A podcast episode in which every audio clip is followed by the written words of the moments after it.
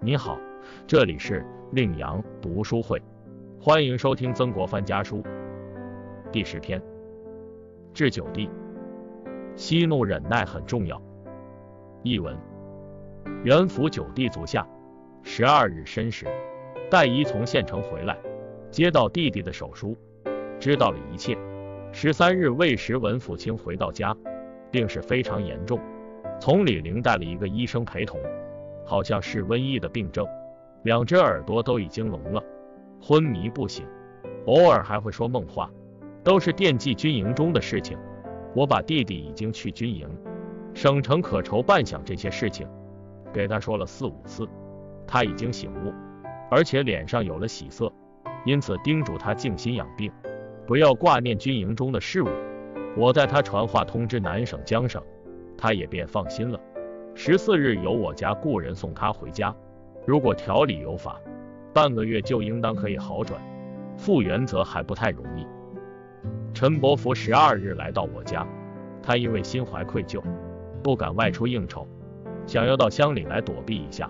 黄子春官声非常好，办理诉讼案件勤政明断，人人都害怕他。弟弟到省城的日期算下来在二十日。我每天都十分盼望你来信。不知金八又九，为什么没有一个人回来？是不是军饷没有敲定，不急着派人回吗？弟弟贬急的性格像我，恐怕会生出肝病来。息怒忍耐很重要。现在趁着方便寄信一封，托黄宅转寄给你。弟弟接到信后，请派专人送信，以安慰我的悬念。家中大小平安，几个小孩读书，我自己也能一一检点。弟弟不必挂念。咸丰七年九月二十二日，解读：人处在心烦意乱的时候，很难做出正确的判断和抉择，会使事情难以成功。如果长期让自己的心情处于这种状态，也会容易生出病来。所以，息怒忍耐很重要。只有静心凝神，才能万事可达。人生中，麻烦和挫折谁都会遇到。但是却很少有人能做到耐烦。曾国藩曾告诫弟弟，在军中做事，遇到麻烦的事情会很多，有时候处理一件两件可以，但是多件就会让你措手不及，以至于让你因此而大动肝火。这时候，你就必须清醒地认识到，为官之人之所以要做到耐烦，就是因为要接连不断地应对这些麻烦事情，不让这些麻烦事情。牵绊着你，所谓无官一身轻，说的就是这个道理。如果不做官，就不会有那么多的烦心事。因此，做官修养心性，首先就要训练自己处事不烦，不急不躁，无怨无悔，时刻保持清醒的头脑，这样才能对事情进行清晰的分析和判断，也能为部下带个好头。否则，一味发火动怒，焦急忧虑。只会让事情更加混乱，部下也会失去方向。三国时期，著名将领张飞就是因为经常对属下发怒，并且对他们进行刑罚，最终使属下忍无可忍，趁他熟睡的时候，将他杀死在帐房中。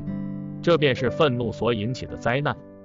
此外，一个人如果凡事动辄就发怒，当怒不可遏的时候，正所谓火从心头起，怒向胆边生。就有可能做出些偏激的事情来，甚至还会影响人的身体健康。因此，发怒是治病的第一因素。孙真人以生歌指出，未生气要知三戒：大怒、大欲并大醉。三者若还有一焉，须防损伤真元气。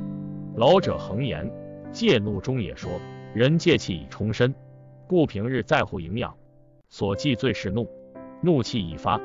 则气逆而不顺，滞而不舒，伤我气，即足以伤我身。这些都指出了发怒而导致人体受害的原因及其严重的危害性。愤怒是人的一种消极情绪。当人对客观现实不满的时候，或者欲望得不到满足，遭受挫折，遇到不公平的待遇的时候，人们就会产生一种愤怒情绪。要知道，人在愤怒的时候。交感神经处于兴奋状态，心跳会加快，血压会上升，人的呼吸也很急促，长期发怒会使人患上高血压、冠心病等疾病。同时，愤怒还会让人食欲不振、消化不良，甚至对于一些疾病患者，愤怒还会导致他们很快死亡。正如中医所说，怒伤肝，气大伤身等。所以，曾国藩十分明白愤怒产生的危害，劝诫弟弟凡事都要以不发怒为之，要使自己心态处于平和状态。这是值得我们今人学习的，也是应该加以重视的。时刻记住，长寿应止雷霆怒，求见须息霹雳火，这样便能使身心永远健康。